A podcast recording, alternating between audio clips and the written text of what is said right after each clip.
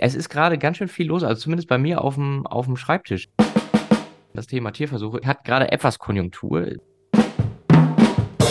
Die Geschichte der Tierethik.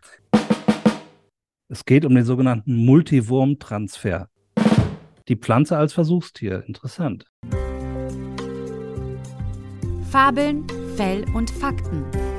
Der Podcast über Tierversuche. Hallo und herzlich willkommen zu einer neuen Folge Fabeln, Fell und Fakten.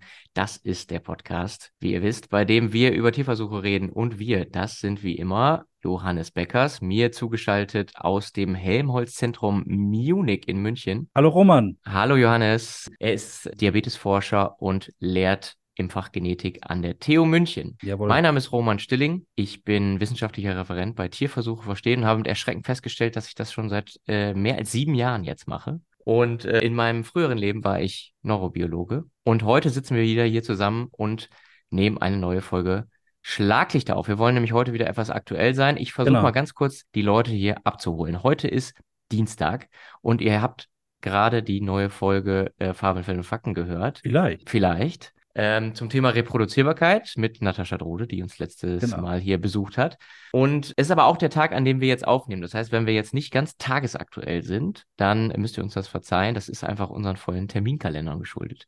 Ich bin schuld, weil ich nächste Woche eine Woche in Urlaub fahre. Das sei dir gegönnt, Johannes. Danke. So, wir, wir wollen also wieder ein paar aktuelle Sachen aufnehmen und hier diskutieren. Und genau. ähm, wir haben aber auch fürs Ende noch so ein paar Sachen, die uns über den Weg gelaufen sind, die brandheiße Biologie äh, yeah. beschreiben. Und da haben wir wirklich wieder was dabei. Das wird euch die Schuhe ausziehen. Glaubt uns kein Mensch, dass das echte Forschung ist. Der Hammer. Genau. Ja, aber diesmal nicht wahr oder falsch, sondern alles wahr. Und ja, ähm, ja ihr werdet das hören. Äh, das nur schon mal als kleiner Teaser. Zu einem anderen Thema. Es ist gerade ganz schön viel los, also zumindest bei mir auf dem, auf dem Schreibtisch ist irgendwie viel los. Es scheinen äh, sehr viele Journalistinnen und Journalisten in verschiedenen Medien äh, darauf aufmerksam äh, zu sein oder zu werden. Das Thema Tierversuche ist offensichtlich, mhm. hat gerade etwas Konjunktur, mehr, okay. so wie ich das merke, also ja. in den sozialen Medien nicht, auch nicht mehr als sonst, aber irgendwie ist gerade was im, im Gange, ohne da jetzt irgendwelche Verschwörungstheorien aufstellen zu wollen. Nein, es ist, es ist, ähm, es ist vielleicht einfach nur gerade eine Phase irgendwie, wo ein bisschen mehr zu tun ist. Das ist ja sehr erfreulich. Was weniger erfreulich ist, sind teilweise die Anlässe. Also wir hatten zum Beispiel bei Tierversuch Verstehen in der vergangenen Woche im Anfang Oktober jetzt einen Workshop zum Thema aus die Maus ist der Forschungsstandort Deutschland in Gefahr. Und das hört sich ja sehr dramatisch an.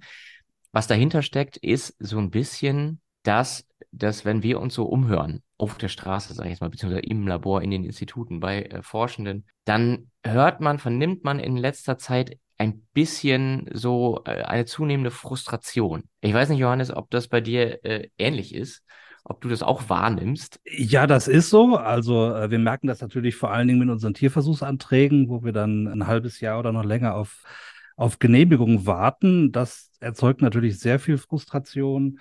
Das ist, glaube ich, so das, was uns hier am meisten trifft im Augenblick in der Forschung. Ja, äh, das ist, das scheint das eine zu sein. Das, das andere scheint auch so ein bisschen zu sein, dass irgendwie so das Gefühl da ist irgendwie, ähm, ja, es, es gibt eigentlich immer nur Druck sozusagen. Man muss irgendwie, es muss alles weniger werden und man soll äh, doch möglichst irgendwie was anderes machen. Ja. Aber sag mal, der, der Workshop, den habt ihr also von Tierversuche verstehen gemacht. Für wen? Wer, wer war in dem Workshop drin? Waren das schon Ach so, das war oder genau Wissenschaftler das, oder?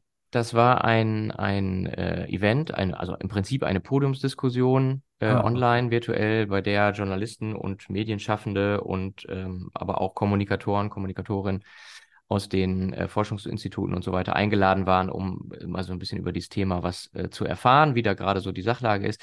Wir haben uns dann aber aus der Veranstaltung selbst äh, total rausgehalten, sondern das ist von einer Journalistin moderiert worden. Wir hatten okay. ähm, auf dem Panel äh, verschiedene Leute ähm, aus der Be aus Behörden, aus äh, der Wissenschaft, äh, aus dem Journalismus und so weiter und ähm, auch unter anderem vom, vom BF3R, dem Deutschen Zentrum zum Schutz von Versuchstieren. Also da haben wir eine, eine ganz äh, bunte Runde zusammengestellt und die haben sich zu dieser Frage so ein bisschen ausgetauscht. Und im Zuge dessen haben wir auch äh, die Gelegenheit bekommen und wir sind in diesem Falle ähm, ich und unser Sprecher, der ähm, Professor Stefan Treue, der ja der Sprecher von Tierversuch verstehen ist, Ja. ein, ein, ein Standpunkt zu schreiben für das äh, Table Media. Table Media Ah, ist so ja. ein neues Online-Format, Online-Journalismus, das sich vor allem an EntscheidungsträgerInnen richtet. Mhm. Und da haben wir halt genau diese versucht, diese, diese Frustration, die da irgendwie im Raum schwebt, mal so äh, zu Papier zu bringen und das mal so zu, auszuformulieren. Ja, Und äh, um es mal auf einen auf einen Kernsatz zu bringen, was wir da so wahrnehmen, ist so ein bisschen dieses, ähm, man hat das Gefühl, die Anforderung ist, wasch mir den Pelz, aber mach mich nicht nass. Ne? das Also musst du jetzt genauer erläutern, was du da ja, ja, ja, also ähm, man will halt, man will halt Spitzenforschung, man will natürlich Mhm. okay. neue Durchbrüche in Medizin und, und Biologie und Ja. das will man auch alles fördern und das Mhm. findet man auch toll. Man will äh, hoch im Ranking dastehen, man will internationaler äh, Attraktor sein für Spitzenforschende und so weiter aus aller Welt. Auf der anderen Seite scheint es aber so zu sein, dass man nicht die Bedingungen herstellen kann, um gerade in den Lebenswissenschaften, wenn es eben um die Forschung mit Tieren geht, äh, dass man das dann so gerne hier hat. Also das Ja. scheint eher sowas zu sein, dass man das eher so, ja, nicht sehen will, ignoriert oder auch zumindest sich nicht irgendwie klar dazu bekennt. Ne? Ja. Ähm, also äh, das ist genau das, was ich meinte mit diesem, diesem gesellschaftlichen Rückhalt irgendwie. Ja, stimmt. Das erzeugt natürlich auch Frustration bei den Forschenden. Das ist natürlich klar, ja. Genau, das haben wir da mal versucht, so ein bisschen aufzugreifen. Ja. Ist das äh, zugänglich? Ist das öffentlich oder ist das hinter einer Paywall? Nee, das ist, also dieser, äh, dieses Table Media äh, Ding Ja. ist eigentlich immer hinter einer Paywall, aber Okay. dieser, diese Standpunkte sind, äh, soweit ich das zumindest jetzt bislang gesehen habe, frei verfügbar. Wir werden das mal in die, in die Shownotes äh, pasten. Ja, das wäre natürlich super, wenn wir das verlinken dürfen. Genau. Was ich auch noch ansprechen wollte, ist ein, also das ist auch alles sozusagen jetzt in den letzten Tagen, Wochen äh, passiert, die, das Magazin Forschung und Lehre. Weiß nicht, ob dir das was sagt. Das kenne ich. Ich kenne ich, kenn ich natürlich vor allen Dingen deshalb, weil du mir den Artikel auch geschickt hast. Ja, genau. Die haben sich, die haben sich auch in der aktuellen Ausgabe ihres Magazins mit dem Thema Tierversuche beschäftigt, aus sehr vielen verschiedenen Perspektiven, sehr lang, Ja. also so ein richtiges Schwerpunkt-Issue. Unter anderem Interviews mit verschiedenen ähm, Menschen ähm, und aber auch Gastbeiträge zu äh, ganz verschiedenen Perspektiven. Genau. Und Ich glaube, es gibt einen Beitrag zum Tier, Tierschutzrecht, ne? genau, Äh, Dann gibt es ein Interview mit dem Herrn Dr. Andreas Lengeling, den wir beide auch sehr gut kennen, von der Max-Planck-Gesellschaft, zu der Gesamtsituation. Und dann war noch ein Beitrag, fällt mir jetzt gerade nicht ein. Was war das noch? Ja, genau, das, was der Längeling gesagt hat, ist ja auch so ein bisschen, äh, nimmt so auch so dieses Thema Frustration auf und sagt, äh, Ja, genau, so, gibt so ja. ein paar Beispiele, Mhm. wo halt wirklich auch Leute einfach sagen, so, ne, ich tu's hier nicht mehr. Oder man sagt irgendwie, wir machen Kooperationen jetzt mit dem Ausland oder was auch immer. Äh, dann ähm, André Bleich aus Hannover ähm, Genau, ist interviewt richtig. worden zum Thema äh, 3R. Wie kann Tierleid gemessen werden, war da ein Thema. Genau, Severity Assessment ist ja so sein Steckenpferd. Ja. Und dann noch zu Computermodellen in Tierversuchen. Computermodelle, genau. Tierversuche ersetzen. Also äh, wirklich ein äh, paar sehr interessante Beiträge, äh, muss man wirklich Genau, die sind leider, ich meine, wir können das verlinken, aber das ist leider tatsächlich Paywall. Aber ich, also ich glaube, die Forschung und Lehre liegt äh, zumindest in den Verwaltungsgebäuden oft äh, irgendwie rum. Vielleicht mal im Wartebereich irgendwo. Vielleicht Ja, kann man ja. sich da mal was, äh, was holen.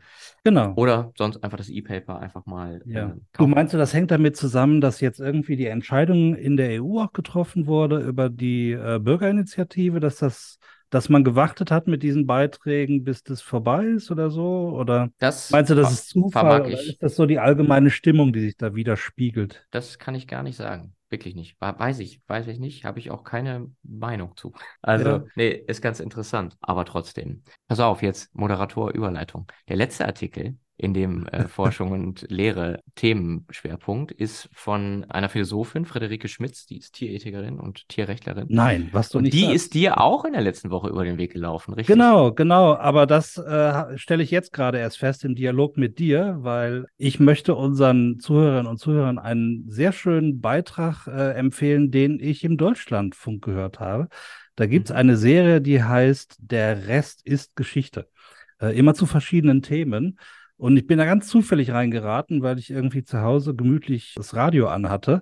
Da gab's nämlich eine Folge, die hieß Die Geschichte der Tierethik. Mhm. Und äh, habe gedacht, ach nee, nicht schon wieder dieses Thema. Und dann hat's mich aber doch reingezogen, fand es richtig interessant und gut Mhm. gemacht. Also der Beitrag ist von äh, einem Journalisten, der heißt Jörg Biesler. Und der geht so diese gesamte Geschichte der Tierethik durch. Fängt also an bei der Urgeschichte der Menschheit vor, was weiß ich, 20.000 Jahren. Da wissen wir natürlich nicht, was die Menschen damals gedacht haben, was Tierethik und das Verhältnis des Menschen zum, Tieres, zum Tier betrifft. Aber natürlich haben sie Tiere genutzt, um sie zu essen, um Leder zu gewinnen, um Knochen zu bearbeiten und ähnliches. Mhm. Also Tiere da durchaus schon als Nutztiere genutzt, als Haustier vielleicht. Das kam vielleicht ein bisschen später, weiß ich gar nicht genau, wann das so anfing. Aber egal. Und es geht natürlich dann los mit der schriftlichen Überlieferung. Und da sind wir natürlich bei den Klassikern, Aristoteles, Platon und so weiter. Ja. Da gibt's dann so die ersten schriftlichen Überlieferungen und äh, da geht's halt so um die Stellung des Menschen im Vergleich zum Tier. Viel daraus kommt dann auch aus der, aus der Religion und aus dem Glauben, so ja. die Sonderstellung des Menschen und sowas. Ja, und dann geht's weiter über Thomas von Aquin und Kant und wie vernünftiges Handeln aussieht und ob man daraus eben ein Handeln oder das Verhältnis Mensch-Tier irgendwie ableiten kann. Genau, und dann geht es also immer weiter über Descartes äh, und dann kommt Jeremy Bentham, der zum ersten Mal die Frage stellt, ob Tiere auch leiden können und mhm. ob sich aus dieser Leidensfähigkeit vielleicht dann ein vernünftiges Handeln mit Tieren ableiten lässt. Und Besonderer moralischer Status sozusagen. Genau, genau. Ja. Und diese Leidensfähigkeit ist ja auch was, was Mensch und Tier irgendwo verbindet, weil also wir Klar. können ja selber auch leiden, insofern können wir auch mitfühlen dann mit ja. unseren Mitgeschöpfen, ähm, den Tieren. Und das ist ja ein Gedanke, der heute auch noch eine große Rolle spielt. Also ich, ich fliege jetzt wirklich quer durch die Sendung durch. Die geht eigentlich mhm. relativ tief und das hat mir eben sehr gut gefallen. Ja. Genau. Und dann geht's halt, also den ersten Tierschutzverein gab es 1837 in Deutschland. Das fand ich auch ganz interessant, dass das schon so lange her ist. Mhm. Erstes Tierschutzgesetz in Deutschland gab es 1933. Ähm, Reichstierschutzgesetz. Genau. Da ging es hauptsächlich dann darum, um gewisse ja, also so Schlachtriten zu verbieten, die äh, religiös teilweise verankert waren. Das ja, war, war natürlich alles poli politisch motiviert, natürlich, ja. Ja, natürlich, genau. Ja, und 1972 wurde das zum ersten Mal überarbeitet, das deutsche Tierschutzgesetz, und da kam auch zum ersten Mal die Formulierung rein, also was also der Zweck dieses Gesetzes ist. Und da kommt dieser Begriff des vernünftigen Grundes rein, mit dem wir heute mhm. auch noch uns äh, rumquälen müssen, weil das eben ein unbestimmter Rechtsbegriff ist. Wir wissen nicht genau, was es bedeutet. Und darum muss halt also immer im speziellen Fall entschieden werden, äh, ob ein Tierversuch gerechtfertigt ist und nicht oder nicht. Um Darwin ging es dann auch. Also der hat natürlich dann das Verhältnis Mensch-Tier nochmal geändert, äh, indem er sagt, es gab keine Schöpfung, sondern ähm, wir sind alle, äh, wir stammen alle von, von denselben Vorfahren irgendwo ab. Und dadurch ändert sich natürlich auch die Verantwortung, also die Sonderstellung des Menschen wird da ein bisschen zurückgestellt und naja, also was das für Auswirkungen auf die Ethik hat, ist auch wieder ganz interessant. Genau. Ja, und dann gibt es eben auch die Frage nach den Tierrechten, ob es sowas ähnliches wie Menschenrechte auch für Tierrechte geben mhm. sollte. Und da, das, das ist halt ein Standpunkt, der wurde von dieser Friederike Schmitz da sehr stark diskutiert. So, das war jetzt also der Schnelldurchgang. Also hört es euch wirklich an. Also wenn euch das ein bisschen interessiert, so diese Geschichte der Tierethik, habe ich so in der Form noch nie gehört und ich fand ja, es total. Es ist wirklich gut aufbereitet. Ich habe es mir nämlich auch äh, angehört, heute Morgen nochmal eben. So Echt? Schnell... Auf dem Weg zur Arbeit oder so. Ja, genau. Und ich, äh, ich finde das, find das äh, super interessant, dass man äh, das mal so zusammenfasst. Ich meine, äh, wie gesagt, ich beschäftige mich auch schon sehr lange damit irgendwie ja. und äh, versuche da immer nochmal äh, neue Perspektiven und so zu gewinnen und ähm, mich, mich damit auseinanderzusetzen und, und so weiter. Was du jetzt gerade gesagt hast, du hast jetzt gerade das als letztes Tierrechte angesprochen. Genau, ja. Finde ich ganz interessant, weil was mir immer wieder auffällt, ist einerseits, dass viele dieser Debatten so ein bisschen schief sind und viele Argumente, vor allen Dingen auch, die sich sozusagen für einen starken Unterschied zwischen Mensch und Tier und für die Legitimation, der Mensch darf das eben alles, dass die oft, äh, ja, gar nicht so richtig gut durchdacht sind, schlecht, also und auch wenig haltbar teilweise, dass aber gleichzeitig auch ganz viele in dieser Debatte immer nicht wirklich die Unterschiede zwischen diesen ganzen Begriffen kennen. Also wir reden ja eigentlich zum Beispiel vom Tierschutzgesetz, ja, also mhm. also wir wollen Tiere schützen. Dann, also es gibt ja also diese, den Begriff Tierschutz, dann gibt es den Begriff Tierrechte, es gibt den mhm. Begriff Tierwohl, mhm. Tierethik, Tierbefreiung, gibt es auch noch ja, manchmal. Ja was auch nicht das ist, was, was alle äh, immer denken, was es meint. Also da geht es zum Beispiel nicht darum bei dem Wort Tierbefreiung, dass man äh, irgendwo einbricht und die Käfige öffnet und die dann frei rumrennen, sondern das ist eher so ein großer Begriff, äh, der eine Bewegung beschreibt, die sich halt für die Befreiung des Tieres aus den menschlichen Fesseln einsetzt. Ne? Das ist also mhm. auch nochmal ein bisschen was anderes. Äh, und bei, den, bei dem Thema Tierrechte und Tierschutz ist vor allen Dingen zu unterscheiden, dass beim Tierschutz eigentlich vorausgesetzt wird, ja, der Mensch darf Tiere nutzen und es Ja. gibt also einen signifikanten, auch moralischen Unterschied. Mhm. Und wir müssen aber dann darauf aufpassen, also das Tier hat trotzdem natürlich einen moralischen Wert, eine gewisse moralische Stellung, die nicht der gleiche ist wie die eines Steines oder einer Pflanze. Mhm. Ja. Ähm, Eben wahrscheinlich sondern- abgeleitet aus der Leidensfähigkeit, ne? Richtig, eben genau abgeleitet aus der Leidensfähigkeit und deswegen müssen wir alles tun, um sozusagen sowas wie unnötiges Leid zu vermindern, um einen vernünftigen Grund zu haben, um Schmerzen, Leiden, Schäden zuzufügen und so weiter. Also das ist eigentlich die Position, die wir ja heutzutage, wie gesagt, auch im Gesetz, ins Gesetz gegossen Mhm. haben.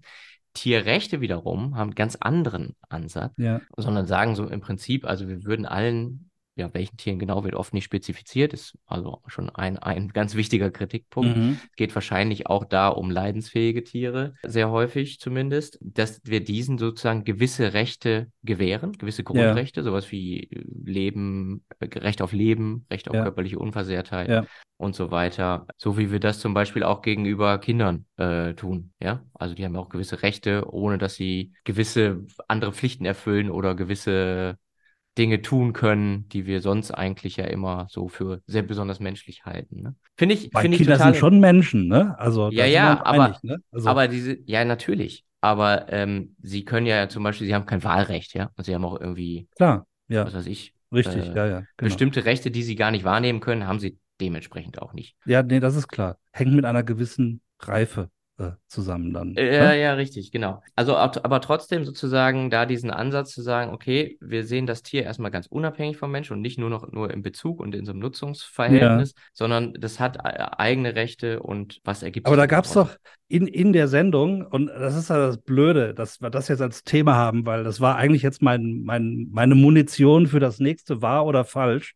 Die Aha, ist ja jetzt eh verbrannt, insofern können wir ruhig, ruhig drüber reden. ja. Äh, da gab es, ich fand zwei super interessante Anekdoten. Mhm. Das eine war also im, im Zusammenhang mit Rechten für Tiere, äh, diese Geschichte mit dem Fotografen, lass mich eben schauen, wie hieß der, David Slater, Mhm. äh, Schopfmakaken, irgendwann mal seine Kamera gegeben hat. Und die äh, Schopfmakaken durften dann mit der Kamera rumspielen. Und da gibt es ein sehr berühmtes Foto, wo einer dieser Schopfmakaken dann quasi so ein lächelndes Selfie von sich selbst gemacht hat. Also richtig wie die Menschen das machen, ne? So ein grinsendes Gesicht. Wenn ihr das googelt im Netz, findet ihr das auch sofort. Und daraufhin gab es ja eine ganze Reihe von Prozessen, die, ja, genau, also dieses Foto ging dann um die Welt. Es war Mhm. echt, es ging Ja, ja, viral. Ich, ich kenne das auch. Ähm, Also, du kennst es sicherlich auch, Ja, genau. Und ich glaube, die meisten, wenn sie es sehen, werden sich auch daran erinnern, dass sie es schon mal gesehen haben, dieses Foto Mhm. irgendwo. Und äh, verschiedene Tiere, Tierschutzvereine in den USA haben dann für diesen Affen geklagt, für das Recht am eigenen Bild, was Mhm. immer erfolglos verlaufen ist. Aber diese Anekdote fand ich so nett. Und also ich bin dann natürlich auch sofort gleich und habe geguckt, was ist das für ein Foto und wie sieht das aus. Und äh, das, das war so, so eine interessante Story, fand ich, äh, im Zusammenhang mit Tierrechten. Und was ich eigentlich als Munition hatte für das nächste wahr oder falsch, das war diese Geschichte aus dem Mittelalter mit dem Schwein. Oh ja. Hast du eine Erinnerung?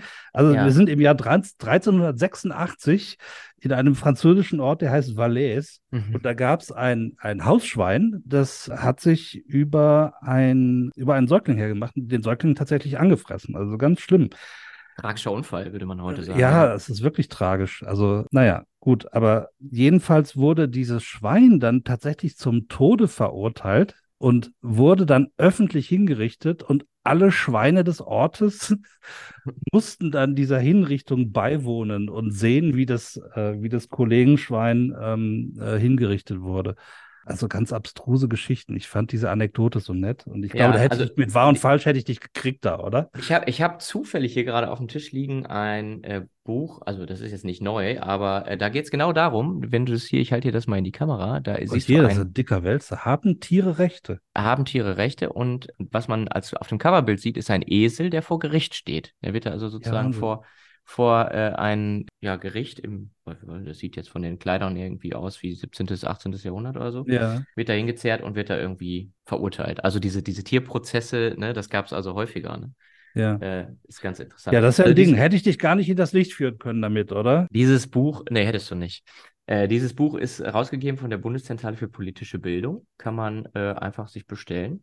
Kostet, Ach, das ist ob überhaupt was kostet. Ist Also, auch ein, das sind dann so Momente, wo ich unseren Staat ja schon mag, ne?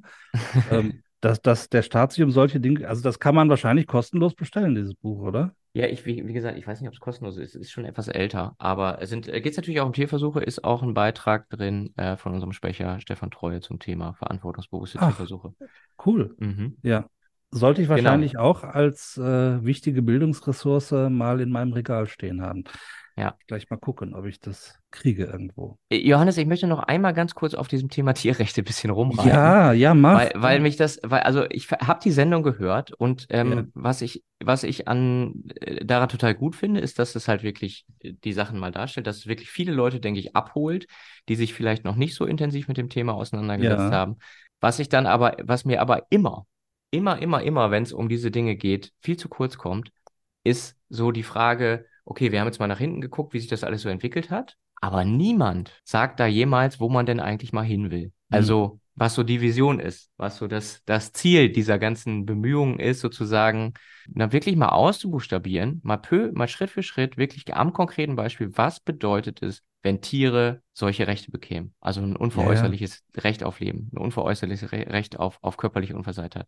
Ja, Wie ja. soll das, wie soll das praktisch gehen? Wer soll das durchsetzen? Wie sähe das denn aus?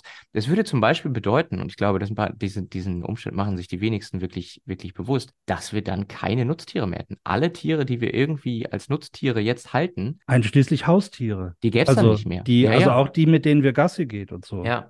Was machen wir dann mit der Katze, die ja, Ja. Vögel frisst? Ja, dann sagt Ja. man ja, das ist ja Natur. Aber die Katze ist nicht Natur. Die Katze ist gezüchtet. Die haben wir nur, weil irgendjemand die halt toll findet und die gerne streicheln möchte. Mhm. Also das alles ist dann komplett in Frage gestellt. Und dann kann man natürlich sich auf den Standpunkt stellen, okay, dann ist das halt so, ja, dann ist das in gibt ja auch gestellt. Leute, die sagen, also diese ganzen äh, Haustiere, das sind Züchtungen des Menschen, die gehören eigentlich gar nicht in die Natur und die können durchaus alle weg. Dann Richtig, sind aber auch alle richtig. Reitpferde weg, dann sind alle, alle Hamster, äh, Katzen, äh, Hunde sind dann nicht mehr Die da. sind natürlich nicht von heute auf morgen weg, aber nee, aber man dann würde man, aufhören, die müsste man eingestehen, dass man die halt nicht mehr haben will. Ne? Ja, das, das ist richtig. Und es gäbe ja kein, kein wirtschaftliches Interesse mehr. Das heißt, es würde eigentlich niemand mehr irgendwie Kühe züchten. Die Frage ist ja dann auch überhaupt, man, ob man Zu- Zucht überhaupt dann in, unter solchen gewissen Bedingungen machen darf. Das heißt, man muss sich das, glaube ich, wirklich mal komplett durchdeklinieren. Und wenn es bedeutet, ja, dann haben wir halt nur noch Wildtiere um uns herum, dann ist die Frage, okay, aber wie gehen wir dann mit den Wildtieren um, wenn die diese Mhm. Rechte haben? Was machen wir im Fall von Konflikten, ja? Ja, ja. Wer, wer kriegt dann, wer kriegt dann Recht? Wie sehen dann solche Prozesse aus und so weiter? Ich finde, man muss sich das wirklich mal überlegen und ob das wirklich eigentlich die Welt ist, wo wir da hinwollen. Ich, wie gesagt, ich will das gar nicht bewerten. Ich kann mir viele Dinge da gut vorstellen, ja, für mich persönlich oder aus meiner Aber ich gebe deiner Nichtbewertung durchaus recht. Äh, Aber ich, also, äh, ich man, finde man das muss das schwierig. zumindest ansprechen und Genau. dann auch konsequent sagen, was, was denn daraus folgt. Das, das sehe ich ganz genauso. ja, und ich Also glaube, nur, nur zum Schutz jetzt dieser. Sendung, also sie heißt ja also Geschichte der Tierethik äh, und nicht die Zukunft der Tierethik. Und Geschichte ist meistens rückblickend. Also insofern. Ja, ähm, das, da hast du vollkommen recht. Und wie gesagt, ich fand das ja auch sehr gut. Und äh, die, die ja. meisten. Also ich, ich hätte auch einen kleinen Kritikpunkt an der Sendung. Also du weißt ja, ich bin Genetiker und äh, wenn es um Darwin geht, da schlägt mein Herz höher.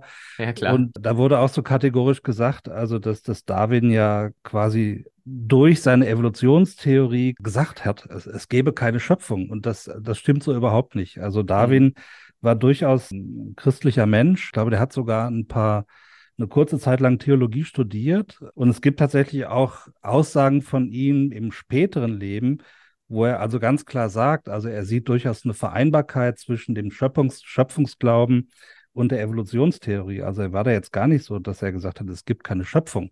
Das Mhm. Problem entsteht nur dann, wenn du sagst, dass jedes einzelne Tier oder jede einzelne Spezies irgendwie durch, durch Schöpfung gestanden ist. Das, das war jedenfalls sein Standpunkt damals. Und das fand ich ein bisschen hart, wo, wo der Autor oder der Journalist dann einfach äh, sagt, er hätte die Schöpfung widerlegt. Das, das stimmt überhaupt nicht. Also würde ich auch so nicht unterschreiben, auch für, für mein persönliches Denken irgendwie. Äh, Darwin ist in dem Zusammenhang auch ganz interessant, weil Darwin äh, mit dafür gesorgt hat, dass es äh, die ersten Tierschutzgesetze damals in Großbritannien gegeben hat, weil er sich Mhm. nämlich auch gegen die Cruelty against Animals so eingesetzt hat. ja, Es gibt aber auch ganz interessante Briefwechsel mit ihm, wo er darauf angesprochen wurde von Kollegen aus der Forschung sozusagen, wie siehst du das denn mit den Tierversuchen? Mhm. Und ähm, da gibt's ich will nicht sagen widersprüchliche, aber wirklich Ja. sehr differenzierte Okay. Aussagen von ihm zu. Ja. Äh, die, die mir jetzt noch so im Ohr ist, die ich ganz interessant finde, kann ich auch gerne verlinken. Der- Die ganzen Briefwechsel sind alle online. Mhm. Ähm, da sagt er äh, jetzt frei übersetzt, wer, wer äh, sich gegen die noble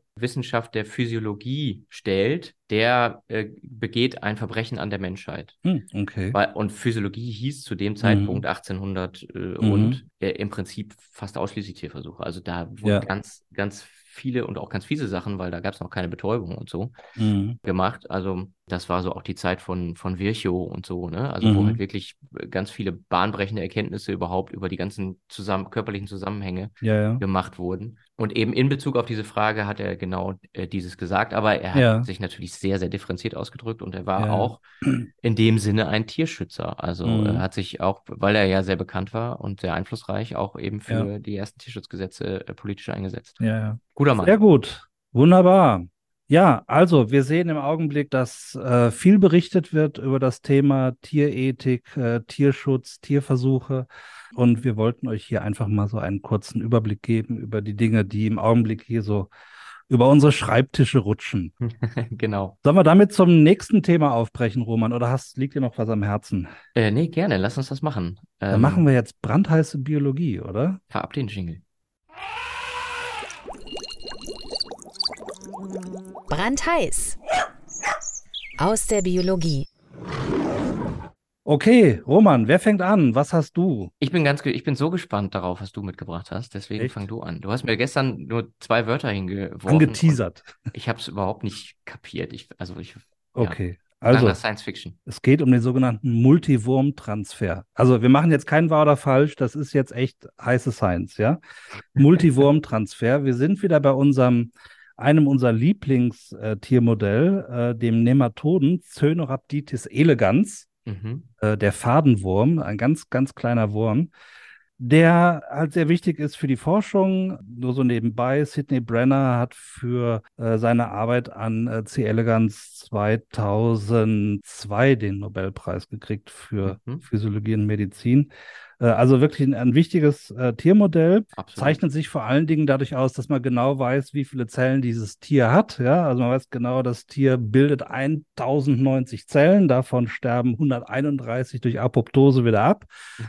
ähm, also man kennt jede einzelne Zelle in diesem Tier. Ähm, und darum ist das ein sehr beliebtes Tiermodell für, für viele Dinge. Ja. So, und dieser, äh, dieser Nematode, dieser Fadenwurm, hat die Eigenschaft, dass er, wenn die Umgebung stressig wird, äh, wenn es nicht genug zu essen gibt oder sonst irgendwie es unbequem wird, dann will der weg da. Mhm. Ähm, kennen wir ja, ist ja wie im richtigen Leben. Ne? Wenn es nicht schön ist, dann will man weg. Und da wurde jetzt ein neuer Mechanismus entdeckt, wie dieser Fadenwurm in einem Dauerlarvenstadium, das ist das sogenannte L2-Stadium, sich quasi transportieren lässt. Und zwar können diese Larven in diesem Dauerstadium, die können sich quasi senkrecht aufstellen, ja, auch so mehrere übereinander und können sich dann über elektrostatische Aufladung, wie man sie zum Beispiel bei Hummeln oder ähnliches findet, quasi an diese Hummeln dranheften. Ja, also die werden quasi durch dieses elektrische Feld angesaugt an die Hummel, Aha. fliegen dann los und heften sich dann an die Hummel oder an die Biene und werden dann äh, weiter transportiert.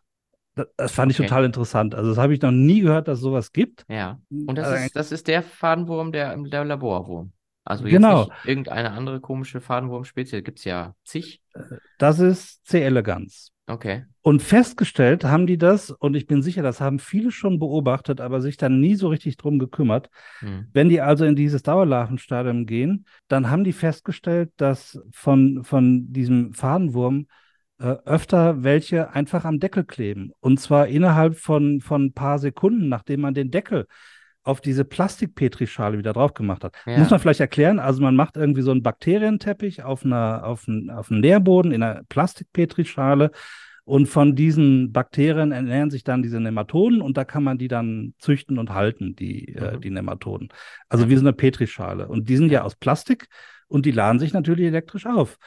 Und Ja. da haben die das beobachtet, haben gesagt, jetzt müssen wir uns dann mal genauer angucken, wie funktioniert das? Und Aha. haben dann tatsächlich experimentelle Aufbauten gemacht, ja, wo die Nematoden in dieses Dauerlarvenstadium gehen, sich aufstellen, senkrecht, teilweise übereinander gestapelt wie so ein Baum, ja, Okay. und dann zack, äh, in diesem elektrischen Feld auf einmal dann über mehrere Millimeter hinweg zu, also zu dieser äh, elektrischen Quelle dann fliegen. Ist doch irre, oder? Ja, ist völlig irre. Also das, das- ist ein richtiger aktiver Prozess, um sich da an, an so ein Insekt dran zu heften und irgendwie wegzufliegen. Und beim Lesen dieses Artikels habe ich gelernt, das nennt man Phoresie. Dieses Poresie. Phoresie, dieses, das ist eine vorübergehende Transportgesellschaft. Aha. Ich mag Ach, ja das- Fachbegriffe, ne? Phoresie. Ich dachte, das kommt jetzt von. Nee, egal. Keine Ahnung. Aber ich fand das so geil. Kann man mal wieder sehen, sozusagen, wenn man sich Dinge anschaut, die eigentlich irgendwie so alltäglich sind, ne? Dass Ja, wo man sich wahrscheinlich, findet. das haben bestimmt viele schon gesehen. Also ich habe leider nie mit Nematoden gearbeitet. Also drum habe ich keine persönliche Erfahrung, aber das haben bestimmt viele schon öfter gesehen, haben gedacht, was ist denn das? Und die Ja. haben das ernst genommen und haben das dann wirklich mal untersucht und äh, haben dann wirklich zeigen können, dass das also auch mit, mit Bombus terrestri, der Hummel, äh, funktioniert das also auch. Ah, Und, okay. ähm, Also ja. ja, das ist wahrscheinlich dann in der Natur entstanden. Dieses, also dieses Dauerstadium machen die ja wahrscheinlich nur, wenn die nichts zu essen kriegen oder Genau. die falsch, falschen Umweltbedingungen irgendwie Stress, haben. ich will hier weg, ja. Genau, ich will hier weg. Das heißt, ich muss mit irgendwo hin, wo es schneller geht, als ich das als Wurm machen kann. Ja, genau. Das ist ja, klingt ja alles sehr plausibel, wenn man Ja. sich dann eine Mitfahrgelegenheit sucht. Ein Bus. Ja. Ja, das, das ist verrückt. Äh, wo ist das publiziert worden? Weißt du Das war in äh, Current Biology, ist relativ Current aktuell, Biology, ah, ja, okay. äh, war jetzt im Juli, Juli diesen Jahres. Current Biology ist sowieso immer ein Quell von äh, brandheißer Biologie. Ja. Es heißt ja auch tatsächlich so. Aber nee, die haben wirklich immer äh, super interessante, äh, gute Stories und, und vor allen Dingen auch so Sachen, die, äh, ja, man, wo man vielleicht nicht mit gerechnet hätte, dass Genau. es so ist. Und die Forschungsgruppe, die das gemacht hat, ist aus Japan. Aus Japan. Okay. Mhm. Ich fand's, ich finde es jetzt auch so schön, weil wir haben, glaube ich, das letzte Mal haben wir so viel über angewandte äh, Forschungsergebnisse geredet. Mhm. Das hier ist ja total, total anwendungsfrei, ja. Also äh, zunächst mal irgendwie, sondern einfach nur kuriose Beobachtungen, was es alles gibt in der Biologie. Das ist ja immer das, was ich so faszinierend finde, Mhm. äh, was mir so den Kick gibt in der Biologie. Ist ja nicht so, als hätten wir heute erst angefangen, mit C. elegans zu forschen. Also, naja, gut.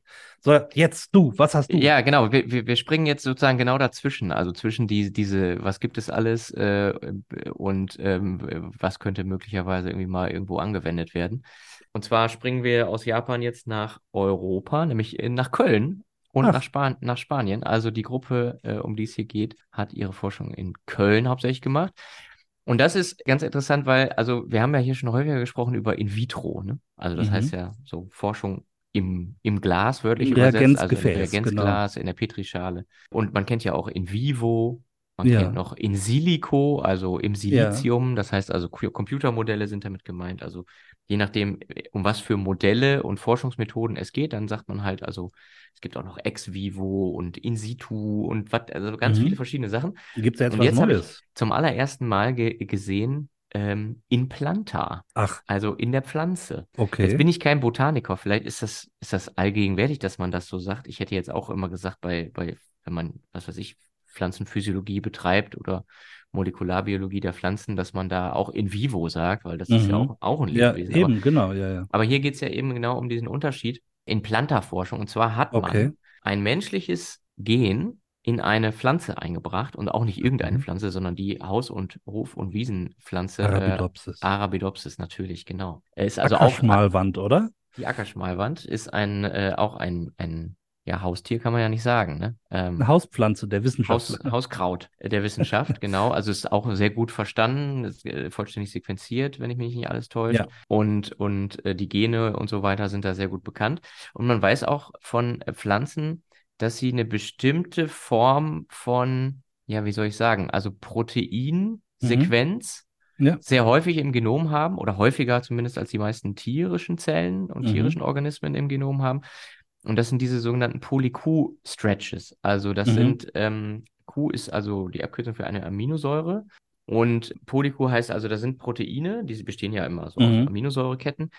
Und da sind dann zwischendurch halt eben die Ketten, die, die, die Kettenglieder sind dann immer nur Qs. Also immer Ja. nur die Aminosäure Q. Die Aminosäure Q, Q, Q, Q, Q, Q. 20, 30, 40, 50 Mal hintereinander. Und das kann tatsächlich Probleme machen. Also wenn das menschliche Gen Huntingtin, Mhm. das heißt deswegen so, weil es mit der Huntington-Krankheit äh, Ja. verbunden ist. Das ist also eine Krankheit, die Nervenzellen befällt. Die Nervenzellen sterben dann ab und dadurch ergeben sich bestimmte motorische Symptome, also Einschränkungen und ist auch progressiv. Also es ist eine Mhm. schreckliche Krankheit.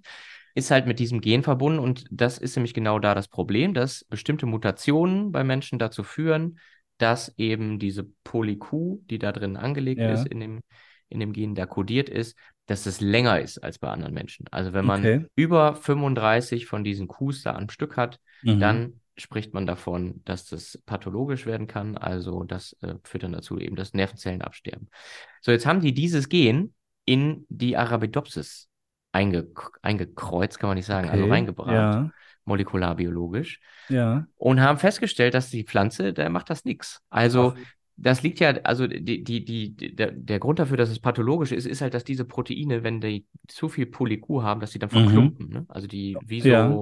äh, Prionen oder wie auch bei, bei Alzheimer zum Beispiel oder bei Parkinson, Ja. da gibt es ja auch immer so Proteine, die halt verklumpen Ja. und die können dann nicht mehr abgebaut werden, dann verstopfen die die Zellen sozusagen, äh, jetzt mal ganz flapsig gesprochen, und äh, dann sterben die Zellen ab. Genau, ja. Und interessanterweise war das aber bei dieser, äh, wenn man dieses Gen, so wie es Mhm. normalerweise bei Menschen zu Erkrankungen führt, Okay. in die Pflanze reinbringt, dann ist es nicht schlimm für die Pflanze. Das heißt, Also die so- können dieses, dieses Poly-Q-Protein dann abbauen oder? Äh, Richtig. Die okay. können damit irgendwie umgehen. Okay. Und so, also solange sie keinen Hitzestress haben, ne? Wenn man die auf 45 Grad erhitzt, die Pflanzen, dann Ja. auch, also dann wird es bei denen auch äh, ungemütlich.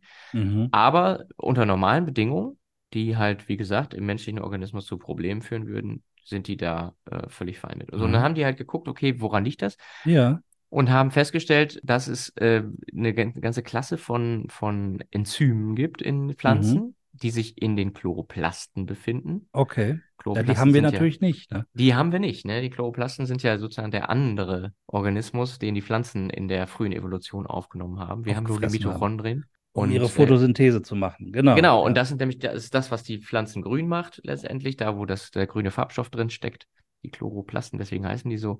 Und da sind eben auch ganz viele Enzyme drin, die solche Poly-Q-Proteine, ja, abbauen können. Oder Okay. zumindest damit irgendwie umgehen, die, die Aggregate verhindern Ja. oder Ja, das ist ja auflösen. interessant. Das heißt, man kann jetzt versuchen rauszukriegen, wie machen die das, ne? Genau. Und gucken, äh, kann man das möglicherweise irgendwie nutzen für Menschen, die Probleme haben mit diesen Poly-Q-Aggregaten, oder? Genau, und genauso, genau das haben die nämlich auch gemacht. Die haben dann halt also versucht zu gucken, was hängt dann da an so einem Poly-Q denn dran Ja. und haben da ein Protein identifiziert, ein Enzym, das hier SPP heißt, und haben dann dieses Enzym aus der Pflanze wieder in Mhm. menschliche Zellen eingebracht, also in vitro, Ah, okay. und haben dann festgestellt, dass das tatsächlich dazu beiträgt, dass die Verklumpungen, die diese Zellen dann eigentlich haben Ah. würden bei ähm, so einem Poly-Q Huntingtin, äh, nicht auftreten oder zumindest Ja, vermindert sind. Okay, dann sind die ja wirklich weit gegangen. Das heißt, die haben tatsächlich das Genprodukt identifiziert, das das Poly-Q abbaut und haben das in menschliche Zellen reingebracht. Sind sogar noch einen Schritt weiter gegangen. und konnten dann da zeigen, dass es besser abgebaut wird. Richtig. Und äh, Wow, sind sogar cool. noch einen Schritt weiter gegangen und haben das in äh, C-Elegans, da haben wir ihn wieder, Ach, Fadenwurm. echt? Ja, reingebracht und äh, haben auch da festgestellt, dass das die neuronalen Aggregationen von diesem Poly-Q-Protein vermindert Mhm. und die Neurotoxizität vermindert, also sozusagen, dass die Nervenzellen dann weniger oder gar nicht mehr absterben. Ja, ist ja interessant. Ja, und äh, also das ist äh, wirklich äh, faszinierende Arbeit und also so, das ist ein tolles Paper, also, also ganz methodisch sehr breit aufgestellt, Mhm. wirklich durch viele Kontrollversuche auch nochmal gezeigt, wie sie es alles gemacht haben und dass es auch wirklich äh, so ist, wie sie da sagen, ist Ja. in Nature Aging erschienen. Ähm, Nochmal in Nature was? Nature? A- Nature Aging. Ah, okay, okay. Also ein Son eine Sonder, ein Unterjournal aus der Nature-Familie. Da, darf ich was fragen, Roman? Ja, Äh, bitte. Ich weiß nicht, ob du es weißt, aber weißt du, ob die in die Pflanze reingegangen sind nur um das mal auszuprobieren? Oder haben die eine Vermutung, dass das da besser abgebaut werden könnte? Weißt du das? Genau, die hatten eine Vermutung, weil halt äh, viele, also in diesem Pflanzengenom gibt es viele Proteine, die Ah, okay. sehr viele von diesen Polycues Polycu- haben. Polycues Ah. haben. Insofern gab es die Vermutung, dass die besser damit umgehen können. Macht Sinn. Weil Genau. sonst klingt das so willkürlich. Warum jetzt auf einmal in die Pflanze rein? Also Ja, ja, ja, nee, da, da, da gab es Mhm. schon eine gute Hypothese für. die Pflanze als Versuchstier. Interessant. Ja, also sozusagen als Modell nochmal, ne? Also es ist vielleicht auch das, worüber wir jetzt vor zwei Folgen gesprochen haben, nochmal Ja. so ein bisschen. Also zu gucken, was andere Organismen, und in diesem Fall sind es dann eben Pflanzen, Mhm. alles für Eigenschaften haben, die Ja. vielleicht für uns auch irgendwie relevant sind, die wir halt nicht haben. Obwohl Pflanzen natürlich evolutionär ganz weit von uns weg sind. Ja, ja. Gewisse molekulare äh, Ähnlichkeiten gibt es natürlich. Also, Ja, und manchmal geht es eben gar nicht um die Gleichheit oder Ähnlichkeit, sondern eben genau um den Unterschied, der einem hilft, was zu verstehen oder irgendwas zu einem Nutzen zu bringen. Richtig, Ja, schönes zeigt dann aber auch Beispiel. nochmal, ne, dass man wieder sozusagen dann in ein anderes Modell rüber muss, um zu gucken, Mhm. ist das denn jetzt wirklich so? Ja, Ähm, die äh, Kölner Forschenden sagen jetzt selber, es gibt auch eine Pressemitteilung dazu bei der Uni Köln, dass sie da jetzt irgendwie ein Startup gründen wollen, um das äh, möglichst bald irgendwie in eine praktische Anwendung zu überführen, um, zu machen, ja, ja. um das nutzbar zu machen, um zu gucken, ob man dieses Enzym, was sie da gefunden haben, in irgendeiner Form auch, auch therapeutisch nutzen könnte. Ja. Der Wahnsinn, Roman. Wir wollten eigentlich heute eine 20-Minuten-Sendung machen. Jetzt sind schon wieder 45 Minuten rum, aber es war super interessant. Klasse. Machen wir, machen wir den, äh, die Klammer zu, brandheiße Biologie. Klammer zu, Brandheiß. Aus der Biologie. Und dann können wir von mir aus auch direkt den Deckel drauf machen. Und noch den Deckel drauf, genau. Gleich den zweiten Jingle hinterher. Deckel drauf. Okay, Roman. Ja, also wie gesagt, war wieder super spannend mit dir heute. Heute in Diskussionslaune so ein bisschen. Ich gucke jetzt, dass ich das alles noch zusammenschneide, bevor ich äh, dann eine Woche weg bin, ja, das ist damit sehr nett, sehr nett von dir. könnt. Gut. Ja, also bleibt uns gewogen, empfehlt uns weiter, freuen uns über äh, jeden neuen Hörer, über jede neue Hörerin. Und äh, wenn ihr Anregungen habt oder Ideen oder uns irgendwas sagen wollt, was wir falsch gemacht haben, dann könnt ihr das machen über, Roman, du weißt es auswendig. Genau, das Drei- ist die E-Mail-Adresse, die wir extra dafür eingerichtet haben, 3f at tierversuche-verstehen.de und die 3 nicht ausgeschrieben, sondern als Zahl 3f at tierversuche-verstehen.de. Super. Gut, Gut, dann das war's. Roman, bis zum Bis- nächsten Mal. Ja? genau. Mach's gut. Bis Ciao. zum übernächsten Dienstag. Tschüss.